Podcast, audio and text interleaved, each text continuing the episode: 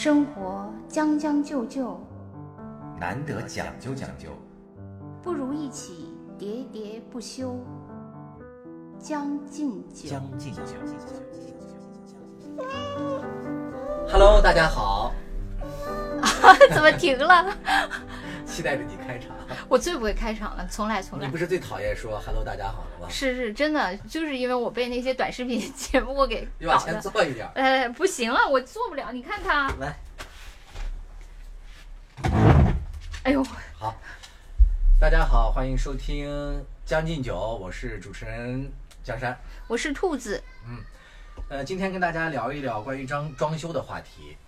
对，我觉得可能就是像我们这个年龄都有不止一次的那个装修经历，但是嗯其实看到好多都是什么好好住啊，还有一些那个以前推荐过的公号，其实都是说好好住是我推荐给你的吗？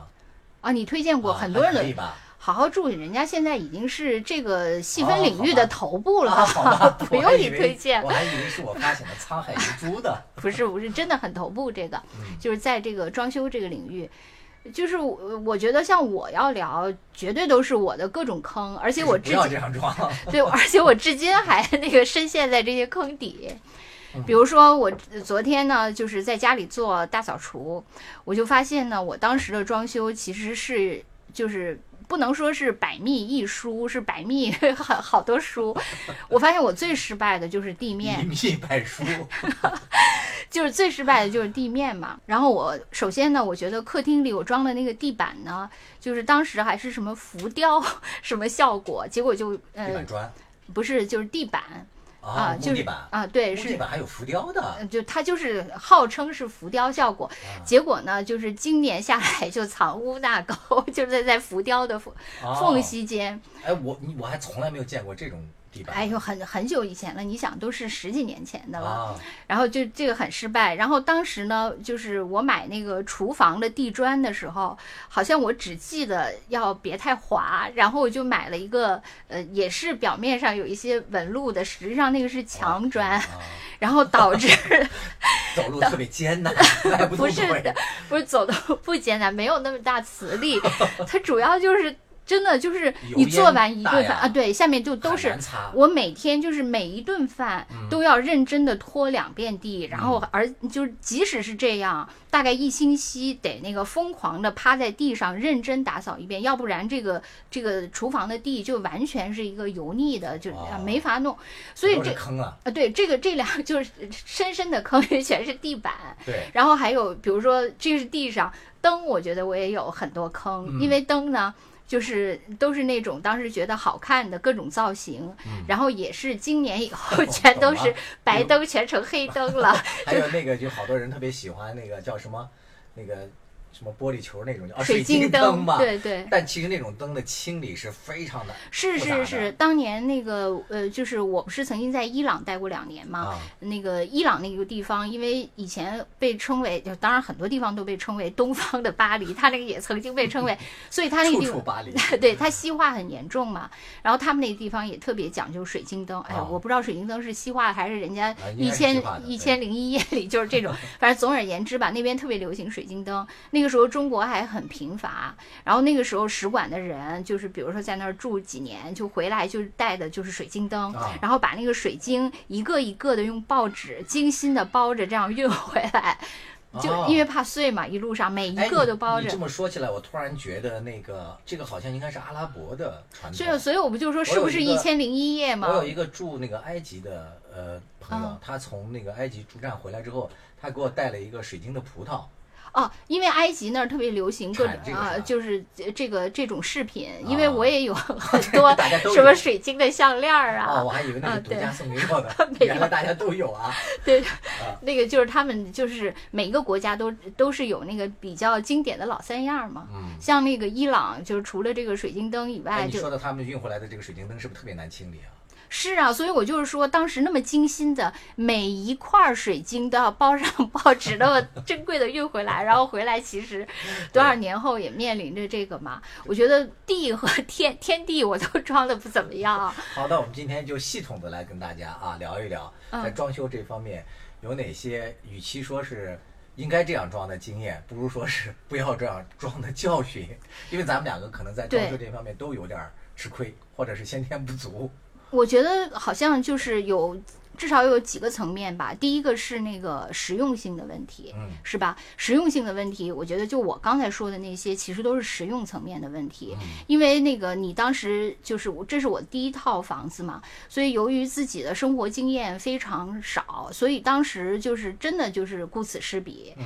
呃，我记得我其实，在装修之前做了很多功课。我记得当时我装修的那会儿，有一个那个就叫焦点网的那个装修论坛，后来被搜狐收购了。那个是当时最热的一个装修论坛，社区嘛。对。然后当时我我在那个论坛上大概得趴了一年，然后就是在我知道我要有房子之前，然后我就看了好多好多那里面的。那个大神的帖子啊，什么各种，以为自己已经是理论的高手了。对，以为自己已经差不多七七八八都掌握了，但是实际上呢，你理论就就是王语嫣，如果是练武功的话，肯定还是有很多纰漏的。对 对。最后执行起来还是一个傻姑，所以我觉得这个是第一个实用层面。由于你缺乏一些实战的经验，嗯，这个是第一个问题。对你说的这个特别重要，就是没有经验的时候啊，有很多东西啊是想当然的。我也可以补充一个例子佐证嘛，就是我在装修第一套房子的时候，我非常喜欢浴缸，因为我自己喜欢打球嘛，打完球之后就躺在浴缸里一泡，哎，感觉特别美。然后呢，我又一个做事儿呢，特别的想走极端，我就买了一个长一米八的浴缸，我觉得我可以躺在里面很舒服的。其实浴缸有很多，就是你可以半躺的嘛，或者对，还有是像桶一样的那样的浴桶那种。但是受制于那个尺寸嘛，嗯，就后来我家那个要买一米八的，就只能装在马桶前面啊。最后呢，以至于为了那个浴缸，我们家所有人上厕所都得侧着坐。这也是所有去我们家这个做客的。同事和朋友们一个巨大的一个梗，就说去他们家那个什么的话，就是少喝水啊，因为上厕所得 厕所。那这但是浴缸本身，你觉得满足了你吗？呃，大概用了两三次吧，是吧？住了五六年。我其实我对那个浴缸真的是，我从来就没有想过要浴缸，是因为我觉得那个我每次泡的时候，我恰恰没有你那种觉得很放松，我觉得很窒息。对，是这个呃，我现在这个房子其实也有一个啊，但是我就吸取了那个教训嘛，我就装了一个小型的一个。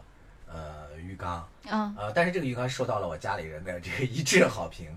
首先，它的那个浴缸我就没有那么追求它过分的舒适嘛，啊，就是它的那个那个容量没有那么大，给了马桶一条生路。一一是给了马桶生路，另外一个你在里面躺着，它水很快就能放满。哦哦，然后你这样清清理啊，就洗澡啊，就很舒服。就是日式的好多都是那样的嘛，日本的那些房子嘛。啊是，然后再我又配了，就是你刚才说的，就是压力会比较大，就是喘不过来气或者怎么样，我就给他配了一个很好的一个叫这个循环系统，空气循环系统，然后就没有那么燥热了。哦，嗯，这都是第二次装修的时候的。对，所以真的是我觉得很多很多那个。这个一个层一个问题是那个对实用层面的，然后第二个我觉得就是审美层面的啊，这个太难了。对审美层面的，我就是可能比起你那个实用的能力的增长，你这个审美能力的增长实际上是更困难的。这个是需要可能是一一方面是经年累月的，你要去鉴赏多看。我觉得很重要的一点还是要有天赋。对，我也觉得是，就是有的人，我觉得天赋是一个是你对那个美的捕捉能力和和你对那个美的定见，是的，这两个都很重要。就比如说，我觉得我可能对美的捕捉能力还可以，但是我缺乏对美的定见。就是我看了以后，我觉得那个环肥燕瘦。都很好，但是配搭到一起，对，当然我当 当然我也知道有一种那个叫混搭风，对，就是也挺流行的，但是就是混不好，其实肯定也挺弄巧成拙的嘛。你那不是混搭，你是混塌了。对，真就是我其实无法确定我到底最爱的是什么。嗯啊，我觉得有这个问题。各位好，我是中央广播电视总台主持人李志。面对生活，是该将就将就，还是该努力讲究讲究？且听我的两位老朋友兔子和江山为您好好说道说道。欢迎收听脱口秀节目《将进酒》，每周一、周四晚八点准时更新。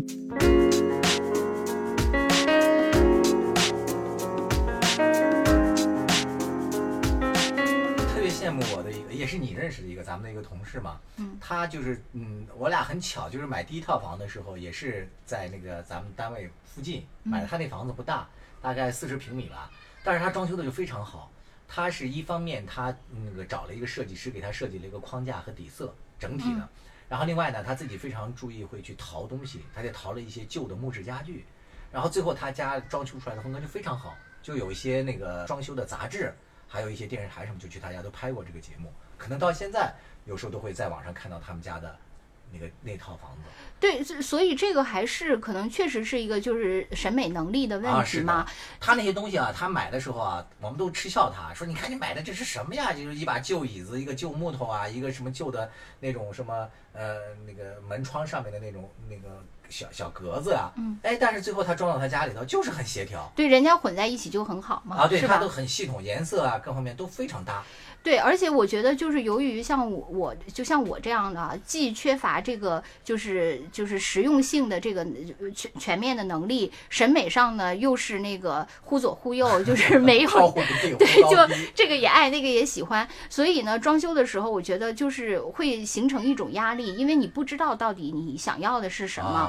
可是呢，如果你是真的喜欢装修这件事情呢，就反而会成为你的一个乐趣。没错啊，比如说我我后来有一个同。是，他也是像你说的这个同事一样，特别喜欢装修。他是当时在香港买了一个就是村屋嘛，就所谓香港的那个呃别墅叫村屋嘛。然后他呢还要专门为此去佛山，因为佛山是一个装修材料的，对生产的集中，他还去那儿淘，然后就去每次都各种建材都要去内地淘，啊，多累啊！他他觉得很好，从始至终他都很快乐。然后呢，他把他整个的那个装修的那个家的那个各种的过程，就发在天涯上，然后是一个天涯的一个高楼热帖，他爆款。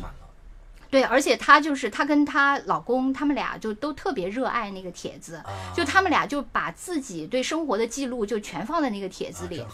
就这么多年，我跟他做同事的时候，他可能那个离装修那个房子已经七八年了吧，他还在不停的更新那个帖子。哎，我们把这个帖子的地址。回头发在咱们的网页上啊，有兴趣的朋友可以到我们的评论区去看一下。我觉得他家就是因为我以前也去他家做过客嘛，包括他家请客呀什么的。他家房子的那个装修，虽然那个房子后来我去的时候已经有点老了，但是呢，你还是觉得很舒适，也很和谐。对，就是对他来说，因为我觉得他平时跟我一样嘛，也并不是一个很勤快的人。但是装修这件事情，因为他喜欢，就不会成为负担。所以咱们这个就有聊有有点聊聊到这个形而上的层面了，就是说怎么样要装好一套房子，他在这个心理上或者精神上都有哪些东西是要必备的？你刚才讲了一个，就是你要热爱，是吧？要真的发自内心的喜欢，要把这个当成你。未来建设你新生活的一个很重要的一个因素吧，去认真的对待它，这个很重要。另外一个，我觉得我现在回头看，很重要的一点就是，一定要从你自己内心的需求出发。你真心的对，我觉得第三层就是你要明白你自己的需求。没错。就第一层是那个就是要讲究实用性，第二层是要讲究审美，第三层就是你真正知道你自己需要什么。没错没错，就是因为很多人装修的时候呢，他还有一种秀，或者说有一种虚荣的心理啊，对对，就是我装好了，我要给别人看，或者怎么怎么样。对呀，因为我觉得每个人可能在装修的时候脑子里有预设的情景，将来我的亲朋好友来了以后会怎么样评价我的家？来温锅，哇，就是那种就感觉好像交换空间，什么摘下。什么他们感动的 其实没必要，因为最终还是你自己住，这个是最重要的了。但是因为中国人始终生活在关系里嘛，生活在别人的评价里嘛，这个些我觉得都有点难免。另外，我我还是觉得啊，我有，我觉得你可能也有这个问题，因为我来你家发现你有这个问题，我也有这个问题，就是因为装修这件事儿，可能对于就是除了我们刚才说的那两个同事那样的少数的，就是有热爱、有兴趣和有能力的人以外，对大多数人来说，都是一件其实有点那个半途而废的工作。我记得我当时自己装第一套房子，我不是说了，我之前 大概做了一年的功课，呃，怎样怎样。后来装的时候，装到后来，我真的是强弩之末了。到后来吧，我觉得有些东西我已经有点就是力不从心了，所以很长时间我们家都没有买床，这个床垫儿扔在地上。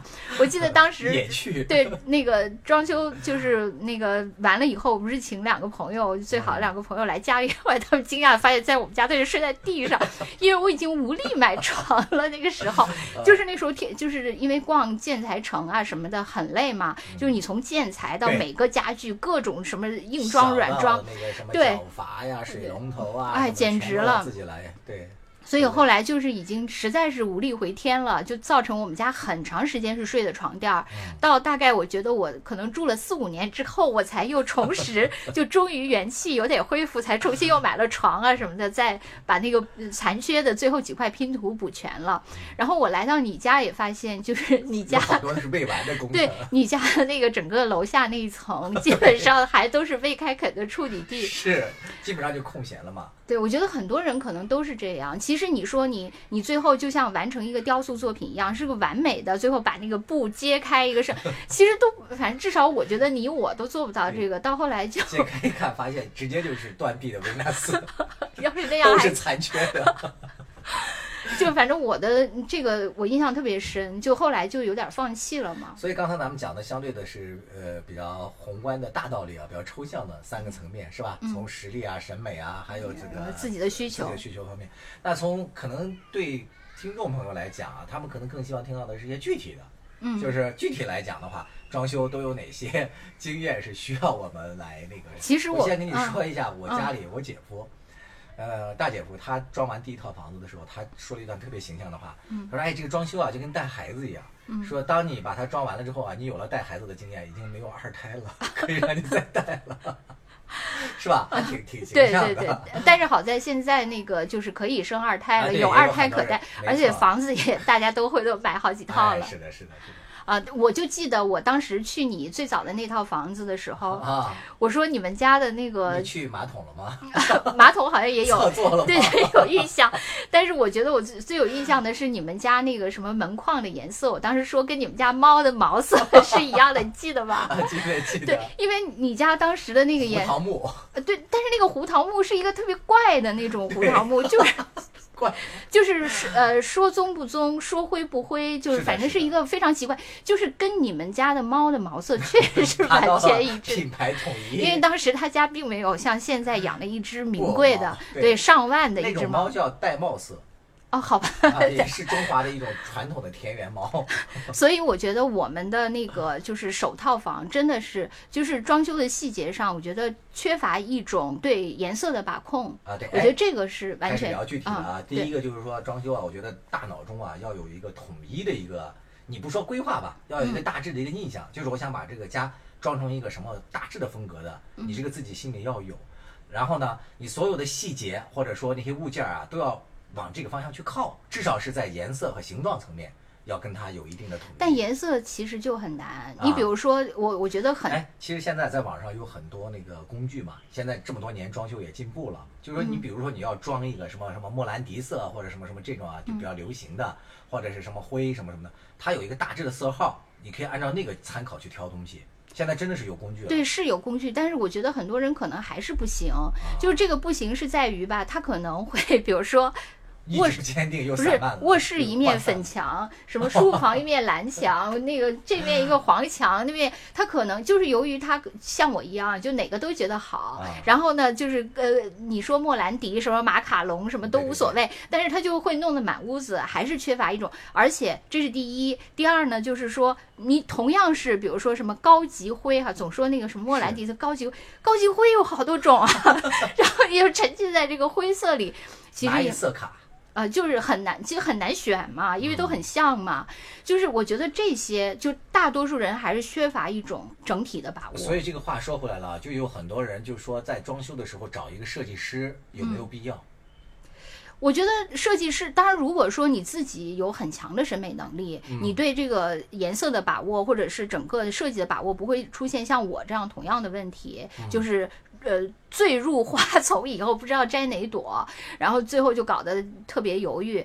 要你如果是那个像我一样，我觉得可以找，但是找设计师必须是你得找个靠谱啊，是不是说啊，只要有一个设计师，一切问题都解决了？那可未必，他有可能呃跟你水平差不多。哎，没错没错，还有一个就审美的差异嘛。对对对，跟你一个性味相投的，你像咱们那个同事，你说他找的设计师，那肯定就是他找的是一个自己的多年的朋友嘛。啊，那那回头我也找他啊，真的可以 啊，推荐一下。对，我觉得这种还是很重要。如果说你自己不行，但是你能找到一个跟你的那个审美，就是你认可他审美的一个设计师，比你高一些的，那我觉得还是可以推荐找设计师的。这是一个统一的一个大致的一个形象的规划，要心里头有数。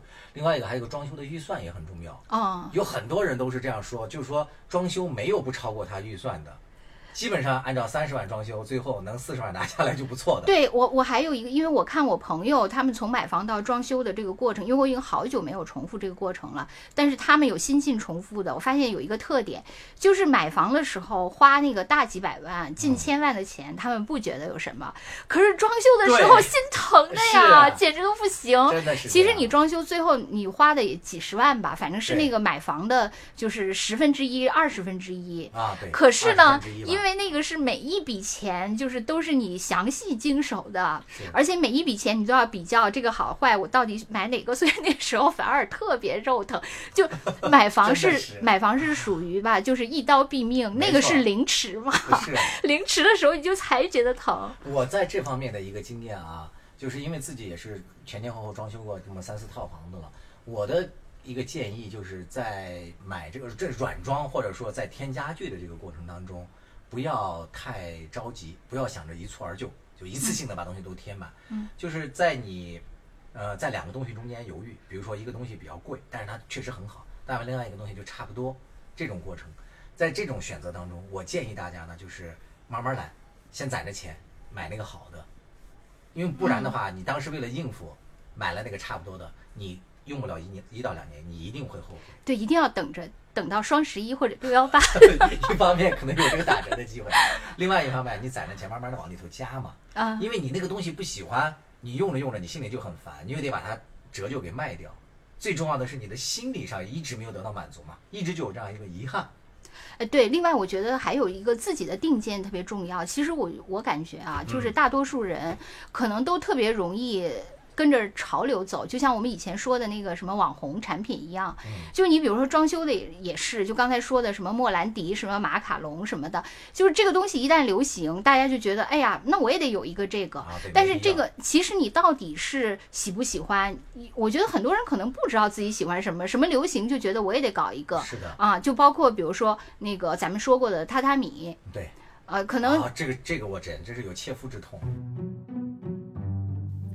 大家好，我是北京电台主持人耿化，朋友们都爱叫我带货达人。这一次我代言的是一档生活脱口秀《将进酒》，由我的两位老友江山兔子出品，社畜日常必备，通勤路上首选，华语地区包邮。我自己这套房子原来那个八角窗那块位置，我就装了一。感觉哎呀，榻榻米在八角窗那儿躺在那儿，看着这个窗外的风景啊，多么美好的一件事情。然后后来我发现，这个榻榻米根本没有任何用处，我从来没在上面躺过。为什么？就觉得谁会到那个位置去躺？那有这么多床躺着多舒服呀。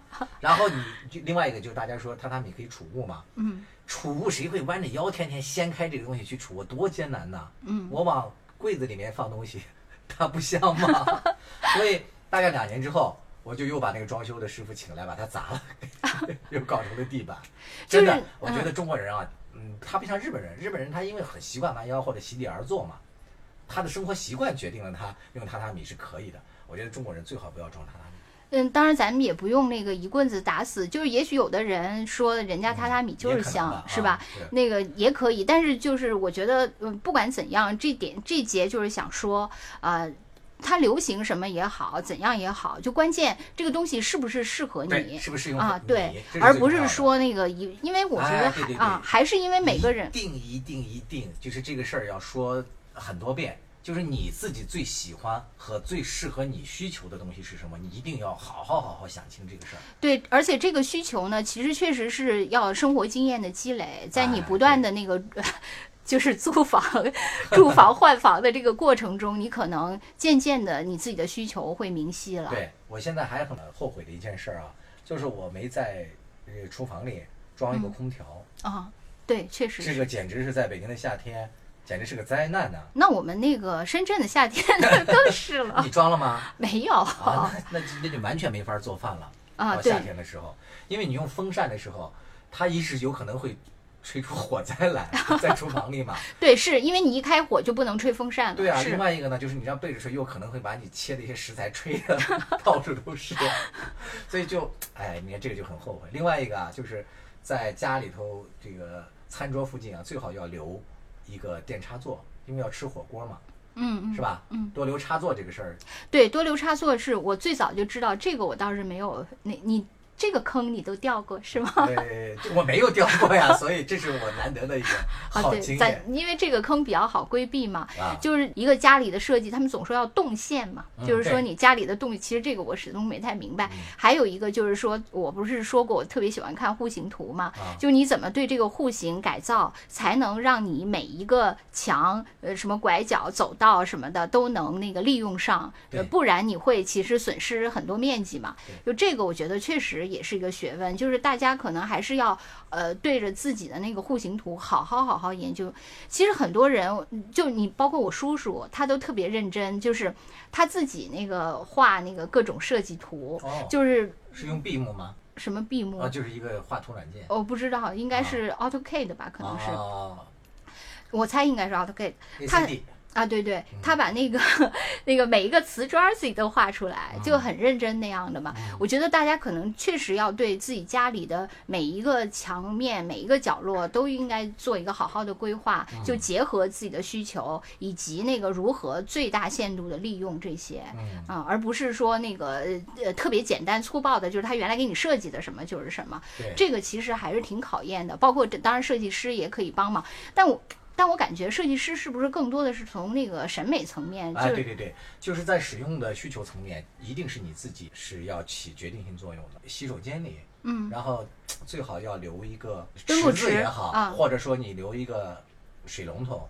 能够嗯直接接到那个、呃墩布的这个洗墩布的桶里啊，对对啊，是吧？这个也是很实用的一点。对，还有什么干湿分离啊什么的，啊现在都是特别讲究这个。你们家不就是干湿分离吗？是吧？啊就是干湿分离这些，就反正我觉得每一个都要根据自根据自己家的人口嘛。就像那个我看那篇文章也说，就是你比如说你一个家几口人就适合多大房子，并不是越大越好对，可能你家的各种设施啊。四十吧，对，但是我我不过那个关于洗手间，我觉得那个有两个，就只要你家里不是一个人的话，嗯那个最最好还是有两个，因为非常容易发生同时用洗手间的情况。啊，我家两个洗手间，但有时候亲戚们来了，两个洗手间都有可能会同时那个啥，因为有人会在里面洗澡啊什么的。对，尤其是那个就是早上啊什么的，这哎这个时间嘛，所以呢，就是你做不到两个洗手间的话，就先做干湿分离。这啊样的话，就是一个人可以什么洗澡的，什么上厕所，另外一个人至少那个可以用水池洗漱什么的。嗯，就这个干湿分离，我觉得还是呃挺合理的啊，比较有用。呃，在北方那个灰特别大嘛，啊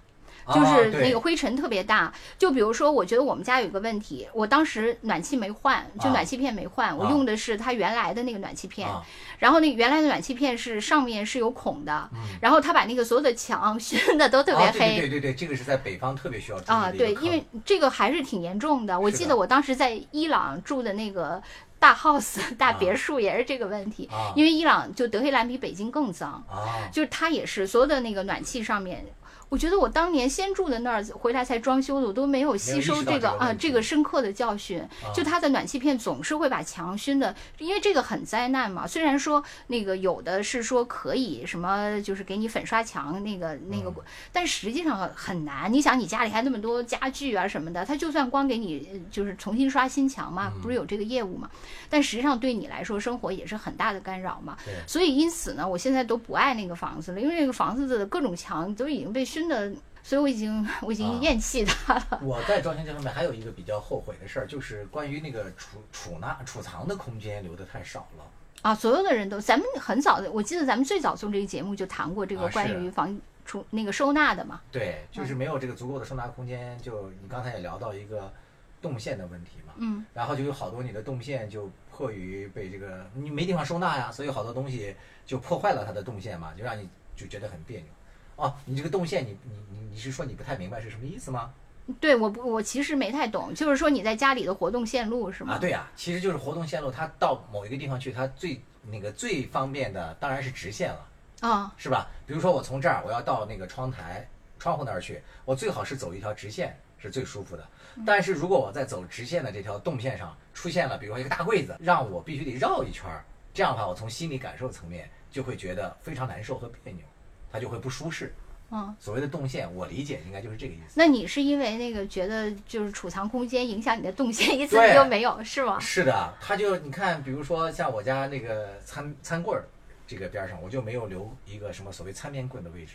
不得已，后来为了储藏一些那个什么瓶瓶罐罐呀这些东西啊，什么就不得不放了一张桌子。那这张桌子就在这儿，就影响了我的动线。哎，对，就像上次我说那个上集我咱们买房的时候，我说我特别喜欢在那个贝壳炒房上看户型图啊。是，我觉得我看户型图，就是大部分的感觉就是觉得这个房屋设计师当时都是怎么设计的呀？的，我就感觉大部分户型都不怎么样。对，就是好的户型真的是少数，就因为他说大部分不怎么样啊，就是。就且且不说，就是很多户型都很不方正，嗯不是说什么钻石厅、什么黄金厅什么的，它就是经常会多出了一个莫名其妙的哎对对对有好角。多是鸡肋的地方，对就它可能是为了那个就是房屋整体的这这栋楼宇的设计，就但是你要考虑到你最终还是为里面的每一个户来设计的，就是这些很低级，可能建筑这人这个门儿学问太难了，是不是超出了？以后还要那个什么类似于阿尔法 Go 这类的，才能设计一个比较好的，可能超过了那个大多数设计师的脑容量吧。反正我感觉就是户型好的特别少，嗯，大部分都很奇怪。对。啊，然后要么就是挺不合理的，那如果要买到了这种房，嗯怎么办呢？就是得使劲儿改造。我觉得你家就就是可以，虽然我也不知道怎么改，啊我的脑容量也不行，但我就感觉你家很大，啊，可是呢，就感觉厨房又很小，吃饭的地方也很局就是不促。合理。对，就是其实当初如果把那个厨房的墙砸掉，是吧？变成一个半开放式的厨房和那个餐厅融为一体，其实就会好很多。我就觉得你家厅很大，嗯，就然后就完全空着，对，然后就厅一直空着，然后而且厅还有各种然后吃饭又挤在这个对各种边角料，然后厨房和餐厅就局促在一个角，还堆了很多东西，然后那边就是去参加什像么交换空间啊什么这样的。可以。啊 对，那边就像空旷的原野，这边就像拥挤的都市。参加那个节目啊，互相交换，好的，允 不允许这种啊？不允许吧？人家都是存不存在？都是盲测的那种吧，就是盲的那种交换。啊但其实这个梗真的很奇怪，啊！你不觉得这个节目的利益很奇怪吗？我为什么非得让对方装修我的家呢？哈，但是这个节目当年还火了很久啊。对对，但是他们不是还有一个那个呃，东方卫视有一个叫什么，也有一个装修节目，我忘了叫什么梦想啊，对对，那个节目不是梦想什么家之，后不是被那个吐槽的特别多吗？但是那个好像就是比这个呃呃叫什么交换空间要好。啊，那个节目被吐槽的原因是因为那个他那个改造的大量的都是比较什么，就老破小老破小，对这种，然后改造完了之后，那些人不是又重新住回去了吗？当时都是非常装修的很成功的，嗯但是时时隔半年或者一年以后再去，就变成了灾难，哦，为什么？那个房子又回到了原来的那种脏乱差的局面哦，。那还是住的人的问题。这个其实也是我最后想跟大家说的一点，装修不论装的多好，或者说你装修当时有多少功能，或者什么装的不够怎么样，最重要的是去住它，住嗯决定了你的这个房子舒不舒适，你是不是会收拾，爱不爱惜它，哎，东西会不会规划，这个很重要。不是因为很多人就觉得很乱就很舒适，因为什么都很方便。这个就是说，你看你自己了嘛。就跟嗯咱们说当初装修要装成什么风格，要看你自己的意愿一样。嗯你住要住成什么样？如果说很乱，你自己舒适那也 OK。但是很多人是很乱了，然后又不舒服，这个就不对了嘛。对，另外我觉得还有一点啊，我们其实也可以谈，就是关于家里的那个呃，就是植物的问题啊，就因为很多人都说家里要有点那个接地气，有点绿色这个问题。嗯，那这个我太能聊了。对啊，所以我觉得这个问题也很重要，就是呃，包括那个室内怎么样，阳台怎么样，如果你家有院子怎么样？没错啊，我好像曾经说过嘛，我我的那个我的那个好多同事都是白富美嘛，然后人家都有那个大别墅，然后我的那个中午跟人家散步的乐趣 就是帮人家规划别墅的院子怎么。单身的白富美吗？介绍给我，终生免费设计，然后还当园丁。我觉得他们就是这些白富美呢，实际上比起室内装修来，对那个呃院落的规划其实更就是匮乏这个知识。因为这个我觉得是另外一个领域了嘛，就是你还得了解这些植物它的生性是吧？它的这个呃特点。然后另外，它是活的。对呀，嗯，就就刚才你说的那个家的维护嘛，我就想起来这个。你说你装修以后维护，其实植物也是。我觉得我经常能在我们楼的那个就是楼梯间看到被人家扔出来的巴西木什么的，就是你就能想象，因为他可能刚开始装修的时候觉得啊，那个必须得有一个绿植，对，然后就就搬进去了。但是实际上呢，他啊，对，包括他也不会养护它，养养到后来它就成了个鸡肋，最后它就成了一个垃圾，然后。最后就作为垃圾给扔这个这方面，我真的是作为一个植物养护的专家啊，呃，有什么问题，大家任何问题吧，基本上常见的植物来问我都没问题，我都可以给大家答疑解惑嘛。做个小广告啊，以后大家可以经常来收听我们的节目。